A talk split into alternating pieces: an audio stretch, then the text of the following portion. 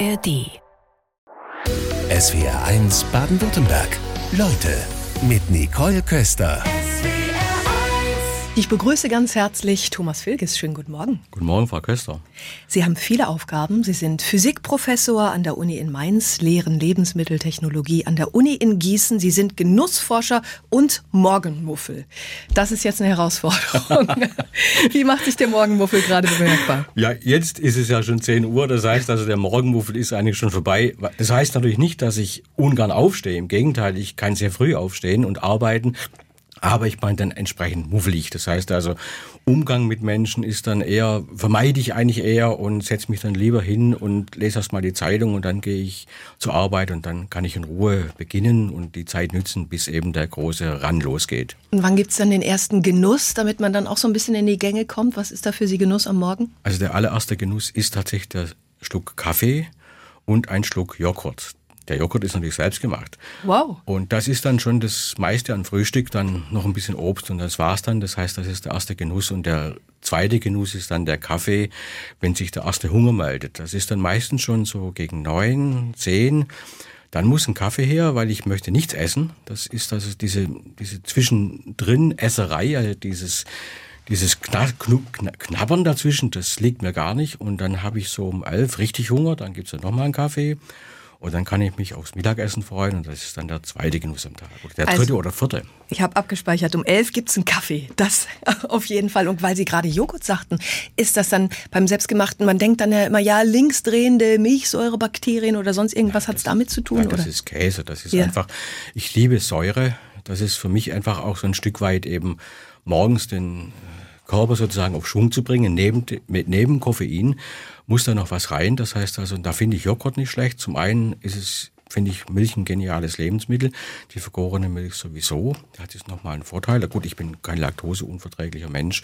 Und deswegen macht man das auch nichts aus. Aber das schmeckt einfach anders mit dieser Säure. Und ich weiß, da ist kein Zucker drin oder fast kein Zucker mehr, außer der, der übrig gebliebenen Laktose. Mhm. Und wenn es selbst gemacht ist, ist es auch tatsächlich äh, äh, ein weiterer Genuss.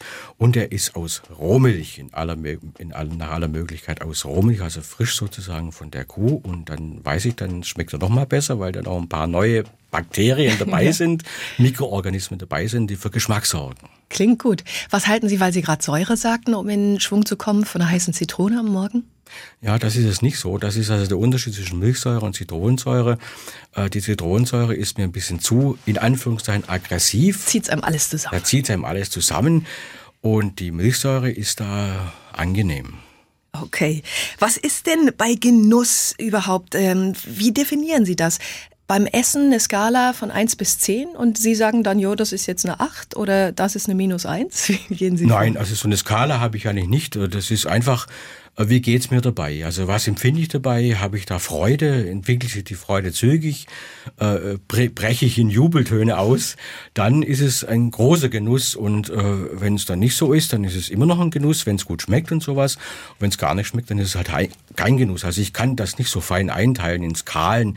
Äh, äh, gut, das macht man manchmal in der Sensorik, da muss man dann genauer aufpassen, aber das macht man im Alltag eigentlich nicht. Da äh, sieht man schon, wie es aussieht und dann nimmt man den ersten Bissen in den Mund, dann merkt man schon, aha, äh, oder, oder mm, und dann mm, oder äh, so, das, das, sind so die Skalen. Mm, äh, äh das sind so okay. die Skalen. Genussforscher sind Sie. Jetzt habe ich über Sie gelesen, Sie seien Allesfresser. Stimmt das? Weitgehend ja. Also das heißt nicht, dass ich etwas esse, was als was man als Mensch nicht essen kann, zum Beispiel Gras. Aber ansonsten eigentlich sehr vieles, was nicht mehr gegessen wird. Ich bin ein großer Freund von Innereien. Da fängt schon an, das wird kaum noch gegessen. Hm, du drehst äh, mir dann schon gleich den Magen Ja, um. also da, das geht sehr weit. Also ich habe mein schönstes Erlebnis war einfach äh, äh, Ziegenhoden.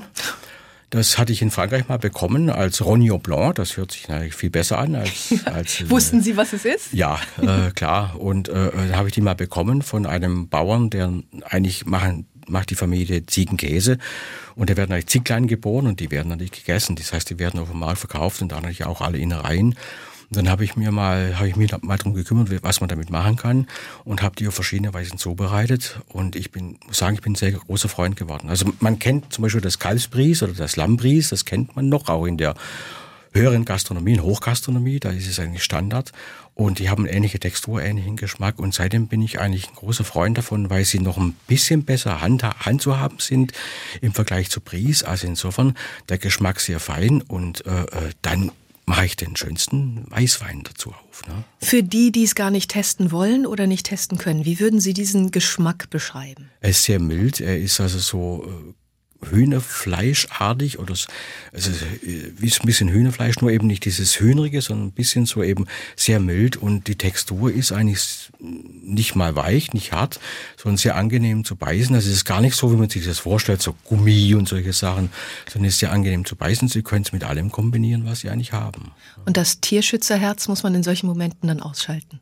Das Tierschützerherz, Nein, ich bin ein sehr großer Freund von Nose to Tail. Das heißt also, Nose to Tail heißt also nicht nur alles zu verwerten. Eben, äh, nicht nur die edleren Innereien wie Leber, Nieren, äh, sowas, sondern tatsächlich vom Kopf bis zum Schwanz bis eben auch in die Geschlechtsteile. Das ist, das war früher üblich. Nicht? Also ich komme aus einer Familie, die sehr arm war und äh, mein Großvater hatte noch ein eigenes Schwein und da wurde eigentlich alles gegessen. Das wurde einmal im Jahr so ein Schwein, Schwein geschlachtet und da musste einfach alles gegessen werden. Das heißt, das ist einfach auch im Sinne der Nose der Nachhaltigkeit. Der Nachhaltigkeit ja. Ne?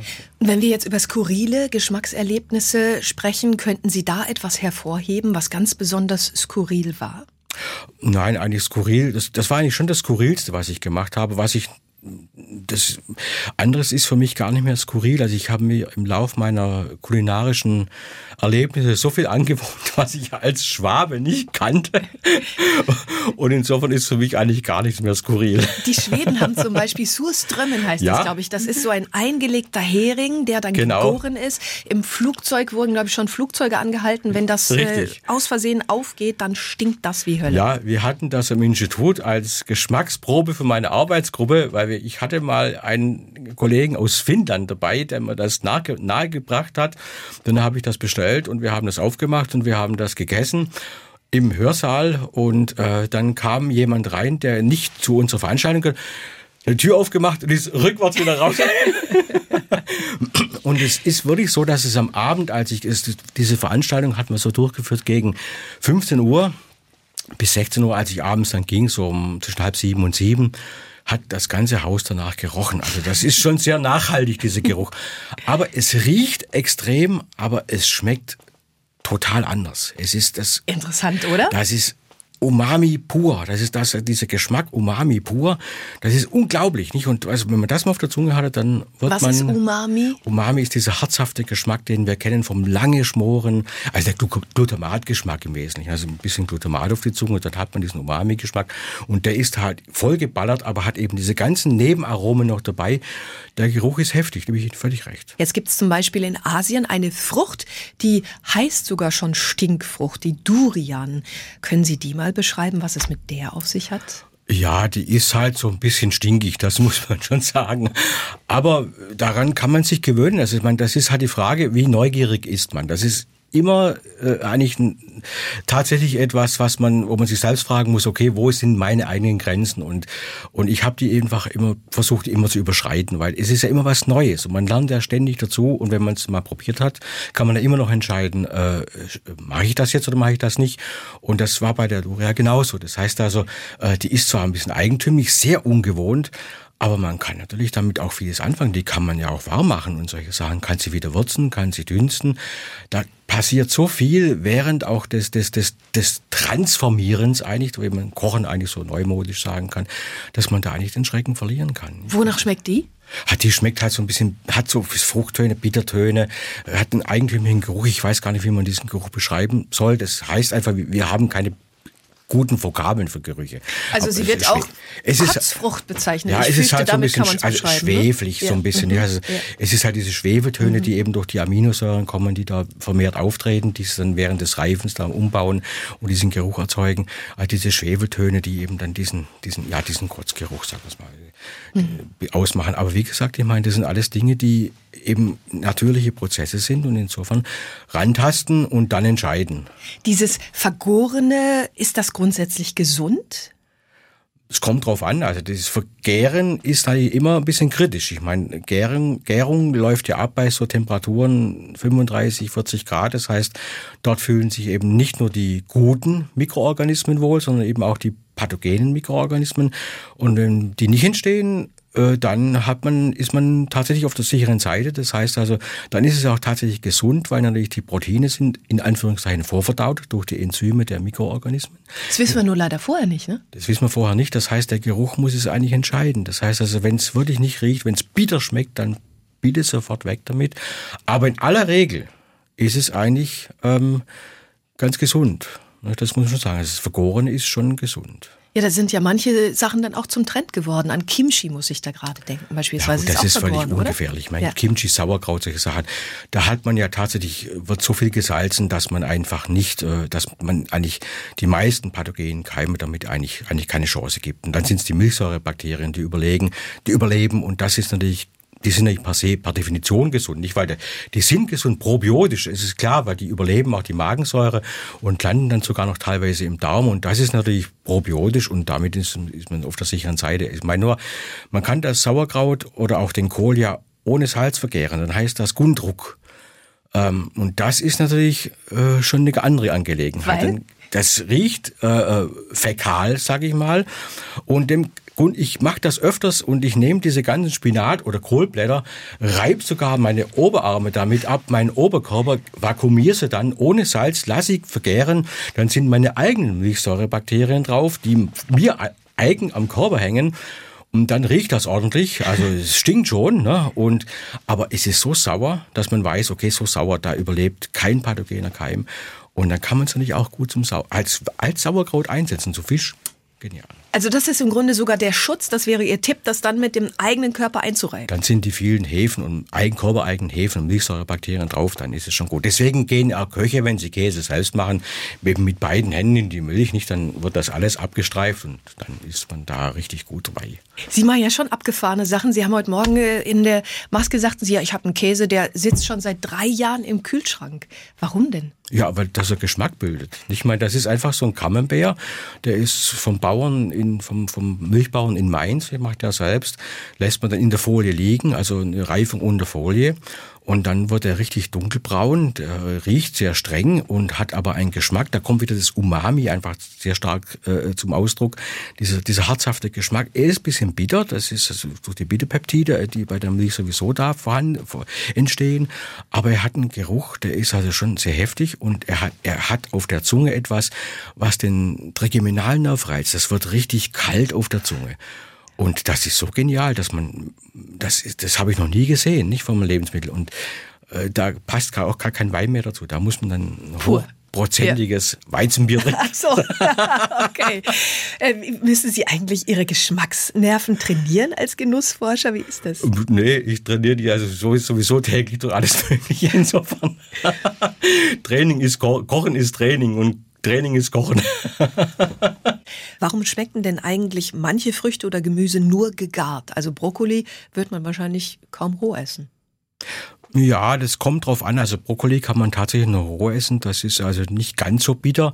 Es sind hauptsächlich eben die Bitterstoffe. Das heißt also eben äh, Gemüse sind eigentlich bitter, weil sie Pflanzen sind. Also alle Pflanzen haben einen gewissen Bittergeschmack. Das ist normal, weil diese Bitter Geschmack, diese Bittergeschmacksauslöser, das sind natürlich Abwehrstoffe für Fressfeinde. Das heißt also, die werden also einfach Pflanzenphysiologie eingebaut und das, die Kohlsorten sind natürlich ein bisschen bitter, sind natürlich ein bisschen, viele sagen, Kohl stinkt, ne, das ist also, aber man kann den Brokkoli schon noch roh essen, also das ist, wenn man den ein bisschen auch, ein bisschen einlegt in, in Essig und sowas, ein bisschen Salz, dann verliert er auch diese, diese Bitternoten. Und gekocht schmeckt natürlich nicht mehr ganz so bitter.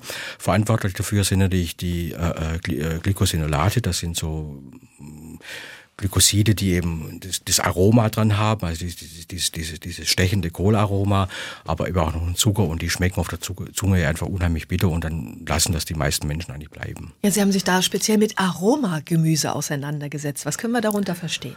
Ja, das ist also, die Gemüsearomen sind natürlich äh, extrem vielfältig und das ist eben das, wo man das, wo ich eben das große Potenzial gesehen habe in der Aromenvielfalt, dass man die Gemüse eigentlich das Gemüse eigentlich generell viel mehr ist als Beilage. Nicht? Das heißt, also Gemüse ist oft der Hauptspieler und insofern kann man diese Aromavielfalt der Gemüse äh, richtig gut rauskitzeln, dann hat man viel mehr als das, was man unter Gemüse eigentlich so versteht. Und wenn man da zum Beispiel an einen Rotkohl, wenn man es schon im Herbst isst, nicht denkt, und wenn man den Rotkohl mal zum Dessert verarbeitet, ich meine, dann ist da schon, äh, sieht man das Potenzial nicht, wie süß der eigentlich ist.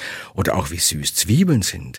Und was sie eben von Potenzial heben, außer als zum Zwiebelrostbraten, das ist dann schon einfach. da ist aber rauszuhören, dass Sie gerne experimentieren, dass Sie Dinge miteinander mischen, also karamellisierte Zwiebeln dann beispielsweise. Oder ich habe bei Ihnen gesehen ein Rezept Blaukraut dann mit Tonkabohne. Das sind ja Dinge, die Sie in Verbindung bringen, wo wir erstmal so nicht drauf kommen.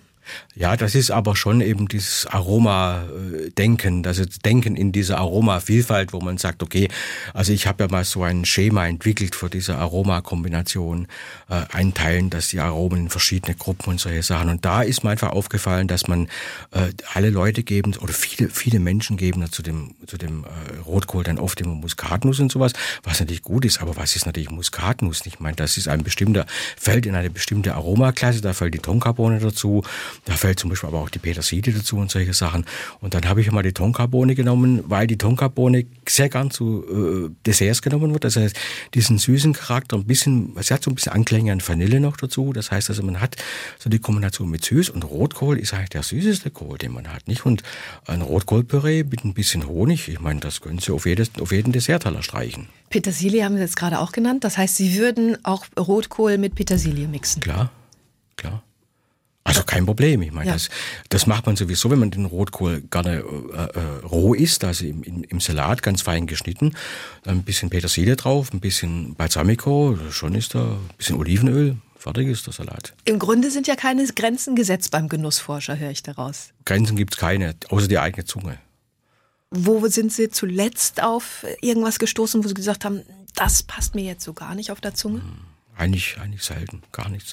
Das negativste Erlebnis, was ich hatte, ich wollte mal ein, ein Grünkernrisotto mit äh, Rotwein und Blauschimmelkäse machen. Das ist aber schon gefühlt Jahrhunderte her. Und da hatten meine Geschmacksknospen gestreikt, einfach weil ich den falschen Rotwein genommen habe, nämlich einen tanninreichen Rotwein. Und das war dann so heftig auf der Zunge, dass ich gesagt habe, okay, das muss jetzt nicht sein. Wenn es auf das Thema Gewürze zu sprechen kommt, gibt es da sowas wie eine Formel? Haben Sie da was? Weniger ist es mehr? Ja, das, also, es ist schon so. Also, ich überwürze Lebensmittel oder Gerichte eigentlich selten, weil um was es mir natürlich geht, den Eigengeschmack und den Eigencharakter der jeweiligen Speisen zu fördern. Und das ist natürlich wichtig, dass man eben nicht alles zumaskiert mit den interessantesten Gewürzen, so dass man eben, wenn man sagt, jetzt mache ich hier einen Gemüseeintopf, äh, schöner, sag mal, gut, das ist jetzt nicht mehr Saison oder Paprika mit Kartoffeln und dann ein bisschen Paprika ist gut, aber wenn dann Paprika und Chili dazukommen, dann wird es gleich so scharf, dass ich von dem Paprika-Gemüse eigentlich fast nichts mehr mitbekomme. Dann ist es natürlich sozusagen die Grenze überschritten. Also die Grenze ist immer dann erreicht, wenn man eben äh, Gewürze so einsetzt, dass es eben maskierend wirkt. Das kann manchmal gut sein, manchmal aber in den meisten Fällen ist es ja nicht so gut. Wobei es ja tolle Gewürze gibt. Also ich pfeffer zum Beispiel überall drauf, auch, auch Nachtisch habe ich schon gepfeffert. Damit kann man es wahrscheinlich auch übertreiben. Nein, Pfeffer ist was, hat ein Alleinstellungsmerkmal, denn der macht natürlich, macht, also das Aroma des, der Pfeffer, der meisten Pfeffer sind ja eher so bisschen harzig, bisschen zitrusbetont, also der Geruch, während der eigentliche Reiz bei den Pfeffern ist ja der Trigeminalreiz, also diese leichte, diese Warme, diese Schärfe. Und diese Warme und diese Schärfe, die unterstreicht natürlich natürlich wieder die Lebensmittel.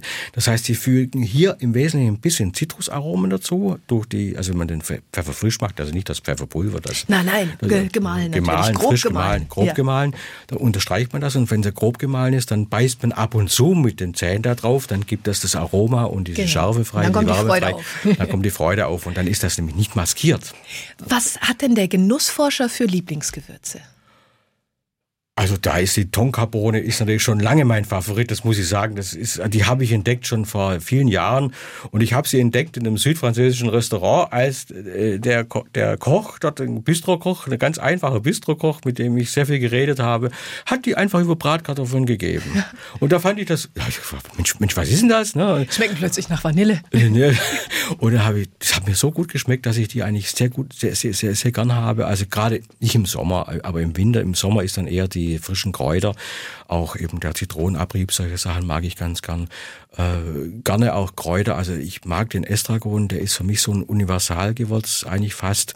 Das Basilikum, das verliert halt wiederum schnell das Aroma. Das kann man ja nur schief angucken. Also, aber das sind schon Gewürze, die ich sehr gern mag, die so spielen zwischen diesen typischen Kräuternoten eben auch diese würzige Fraktion. Um ganz kurz nochmal bei der Tonkabohne zu bleiben. Sie sagen, Sie haben sie vor vielen Jahren entdeckt.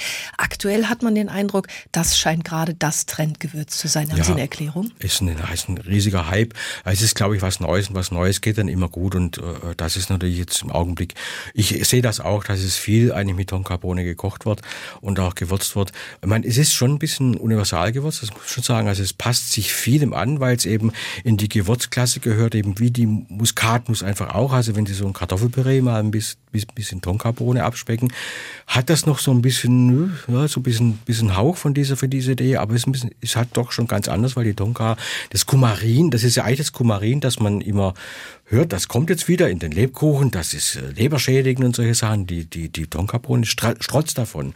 Und es ist das heißt, wir müssen aufpassen, dass wir nicht zu viel man nehmen. Man sollte nicht zu viel davon nehmen. Und es ist natürlich auch das Waldmeister. Nicht? Der Waldmeister hat natürlich ein ähnliches Aroma als im Stimmt. Mai. Maikraut, der Waldmeister ist natürlich die Tonkarbone in, in, in Platt, Plattform, wenn man so möchte. Ne? Und dann wollten wir uns Loriot widmen, denn der ist am Wochenende, wäre er 100 geworden. Und Sie haben aber schon vor einigen Jahren einen ganz besonderen Kosakenzipfel ähm, in ein Buch gepackt. Und dieses Rezept, das haben Sie da. Ja, das ist also, war für mich so ein Anliegen, weil ich schätzte auch Loriot sehr und dieser Kosakenzipfel-Sketch, der ist natürlich äh, klar und für so einen Anführungszeichen Genussforscher ist natürlich, wie geht denn das eigentlich? Was versteht man darunter? Es gibt ich glaube, es gibt irgendwo ein Rezept, das sehr klassisch ist und ich bin ja eigentlich auch mal in der Molekularküche zu Hause gewesen, bin dann immer noch ein bisschen zu Hause und habe mir da was ausgedacht. Also das Zitronenbällchen ist dann eben äh, geliert mit Agar-Agar und solche Sachen, also pflanzliche Geliermittel mit ein bisschen Zitronen- und Orangensaft so als Träger, also ein bisschen Zitrusaromen. Dann hatte ich natürlich den Boden, das ist aus Buchweizen und da ist auch diese Tonkabohne mit drin, Ach, nicht? Weil sie natürlich eine so solide Basis ist, also ja. von dem Boden des Kosakenzipfels. Und dann diese, dieses Mocha-Trüffel-Parfait, da habe ich einen alten Trick von mir ausgepackt. Äh, Schokolade und Sojamilch, das, das harmoniert nicht, sondern das emulgiert sehr gut. Da kann man dann schöne weiche Cremes machen, also ganz ohne Eigelb und solche Sachen. Also weit schon vor dem veganen Hype. Äh, solche Sachen, das sind Bestandteile der Forschung, der Genussforschung und dann eben ein schönes Parfait gemacht und dann noch eben diese, Mer Mer diese Meringue, die da dazu kommt. Die ist dann aus getrocknetem Eiweiß und mit ein bisschen Räubusch-Tee, dass es auch ein bisschen Schub bekommt. Speziell bei diesem Rezept kommt der Genussforscher dann wirklich durch, denn wenn man sich das durchliest, dann stellt man fest, naja, für uns Laien ist das schon auch ganz schön aufwendig. Ne? Soll ich Ihnen was verraten? Also dieses Team, äh, dieses Buchs, die haben das hinbekommen ohne mich zu fragen. also insofern Sie meinen, das ist Beweis hat genug, das Rezept ja? funktioniert und ist ähm, ähm, äh, würde ich ich habe es ja zu Hause auch gemacht und kann das können es eigentlich alle. Und trotzdem kommt ja dann wirklich auch vieles von Ihrer Forschung dann zusammen. Sie haben gerade gesagt, ja, das emulgiert dann miteinander. Also Sie denken diese Rezepte einfach einen Schritt weiter wahrscheinlich. Ja, das ist schon so. Also ich denke diese Rezepte schon eben von dem von der molekularen Basis her. Das heißt also, wenn ich etwas mache, frage ich mich natürlich, ob das bei Gewürze sind, harmoniert das überhaupt? Ist das ein Kontrast? Ist das Harmonie mehr? Was muss ich dann mit dem Geschmack tun? Äh, wie kann ich zum Beispiel solche Systeme aufbauen, indem ich einen guten Stand habe? Also für solche äh, Emulgator ist, ich verwende selten Emulgatoren, aber ich habe den natürlich zu Hause und kann man da auch ein bisschen nachhelfen. Ich suche immer nach der Basis, wie ich es eigentlich machen kann, damit es auch nicht schief geht. Weil das Einzige, was ich wirklich äh, nicht mag, ist, dass wenn ich Sachen wegwerfen muss, die eigentlich essbar sind. Und deswegen habe ich mir auch angewöhnt, wenn es mal schief geht, auch das lässt sich noch mit anderen solchen molekularen Tricks in Anführungszeichen. Das ist jetzt nicht irgendwie mit Zusatzstoffen und sowas, sondern einfach man kann immer eine Möglichkeit finden, was rauszukochen. Haben Sie da ein Beispiel? Können Sie uns da einen guten Trick Trick verraten? Ja, ich habe zum Beispiel mal selbst gebeizt, also das heißt also äh, Schweinefleisch selbst gebeizt. Äh, dann war es natürlich viel zu versalzen. Das konnte man so gar nicht essen. Also ich wollte so ein Petit Salé machen, also daher für die Linsen und solche Sachen im Winter. Und es war so versalzen, dass es nicht machbar war. Was man, ich habe es dann nicht entwässert, sondern ich habe es dann einfach getrocknet, klein geschnitten und dann eben immer als Salz, Fleischwürfel in die, in die Brühen, in die Suppen geworfen.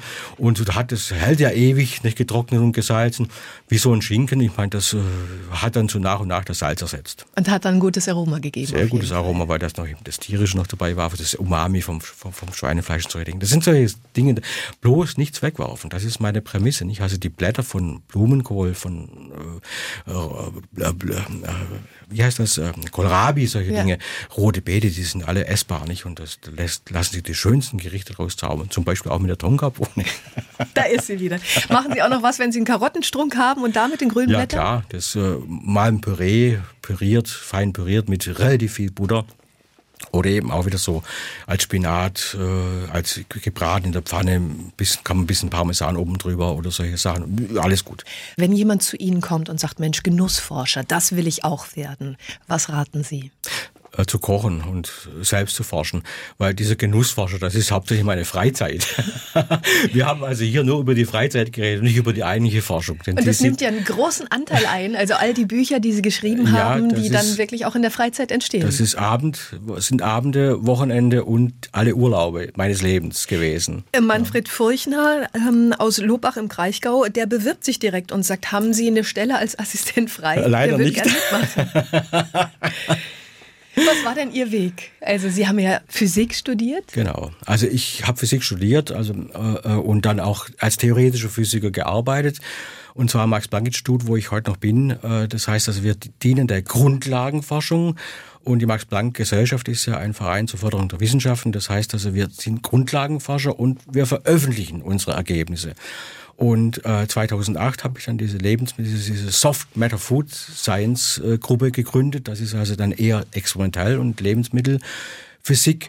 Und äh, auch da ging es um Grundlagenforschung. Und da geht es heute noch um Grundlagenforschung. Und das ist natürlich alles äh, äh, in Anführungszeichen keine Genussforschung mehr, weil das kann man gar nicht essen, was man da untersucht. Sie stammen aus dem Ostalbkreis, aus Oberkochen. Gab es da Momente, wo vielleicht auch so der Grundstein für dieses spätere Hobby und diesen Bereich des Genusses gelegt wurde? Ja, ich habe natürlich immer gerne in der Küche geschnuppert und meiner Mutter immer in die Töpfe und in die unter den, den, Topf, den Topfdeckel geluft und geguckt und ich hatte dann auch tatsächlich eine, eine äh, erste Erlebnis in der, in, in der Volksschule hieß es damals noch, ich konnte, durfte nicht aufs Gymnasium und äh, habe dann eben in, mich für, auch für die Hauswirtschaft interessiert und natürlich nicht fürs Stricken und Häkeln, sondern eben dann tatsächlich eben für das Kochen. Und das war dann schon ein Grundstein. Nicht? Das war der erste Berührung, wo man von, von einer Profi-Lehrerin was Gutes mitbekommen hat. Wissen Sie noch einen Tipp von damals? Ja, das war dann Pasta Schuda, nicht hieß das bei uns. Also, Was heißt das? Das ist, das ist Pasta Asciutta, also das, das französische, das ist äh, italienische Gericht. Mhm. Und das war dann so das erste Mal, wo ich mit sowas in Berührung gekommen bin. Ich hatte natürlich Spätzle, ne? Äh, ja. und schwäbische Spätzle und eben keine Pasta. Und dann hat er zum ersten Mal gesehen, wie das überhaupt geht und wie das, was ist, äh, lange Kochzeiten, solche Sachen, dass der Geschmack natürlich sich entwickelt und all solche Geschichten. Und das war dann schon ein Erlebnis, das eben mir eigentlich gut getan hat. Also diese Feinheiten, die dann jetzt wahrscheinlich auch bei der Lebensmitteltechnologie ganz wichtig sind. Jetzt schickt uns aus Staufen Hans-Peter Müller eine Mail ins Studio und sagt, erfahre ich denn irgendwann auch noch was über den öffentlichen Auftrag eines Professors für Genuss? Sie haben es jetzt gerade schon auch aufgeklärt. Wofür bezahlt der Steuerzahler diese Forschung? Inwieweit ist die Lebensmittelindustrie als Drittmittelgeber beteiligt? Also die Lebensmittelindustrie ist in erster Linie bei uns weniger beteiligt, weil wir dürfen als Max-Planck-Institut gar keine Grundlagenforschung machen. Ich muss das so hart betonen, weil es tatsächlich so ist. Also wenn wir mit der Lebensmittelindustrie zusammenarbeiten, dann nur unter bestimmten Voraussetzungen, dass die Ergebnisse veröffentlicht werden müssen.